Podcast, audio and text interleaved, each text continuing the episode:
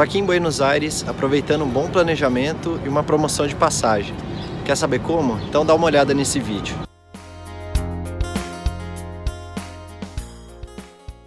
Eu sou Murilo Massareto, formado em Economia e vou te ajudar a resolver os seus problemas financeiros. No vídeo de hoje eu vou mostrar como um simples planejamento ajuda a identificar oportunidades de viagem. Como eu já falei em outro vídeo, eu adoro viajar e sempre no começo do ano eu mapeio todos os feriados prolongados e fico monitorando os preços das passagens. No dia 28 de janeiro, comprei uma passagem de São Paulo para Buenos Aires e de volta numa promoção. Por ser mês de férias e alta temporada, as passagens de São Paulo para Buenos Aires nessa época costumam a passar de R$ 1.100.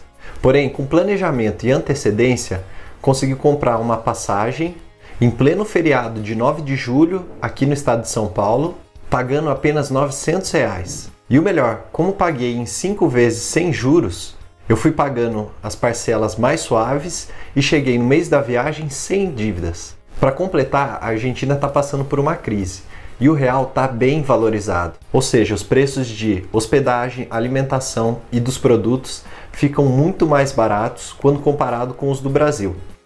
Para achar essas promoções, eu me cadastro para receber os e-mails das companhias aéreas e das agências de viagem, como por exemplo o Subviagens da Submarino e o Hotel Urbano.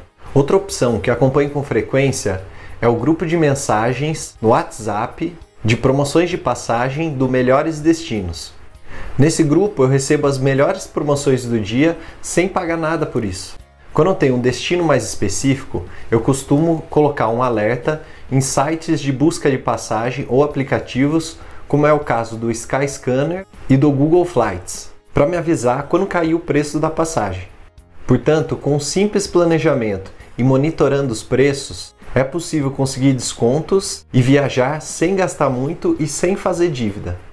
Vou deixar na descrição desse vídeo os links dos sites que eu citei. E aí, gostou desse vídeo? Então dê um like e compartilhe com quem você gostaria de viajar. Até a próxima viagem. Tchau, tchau.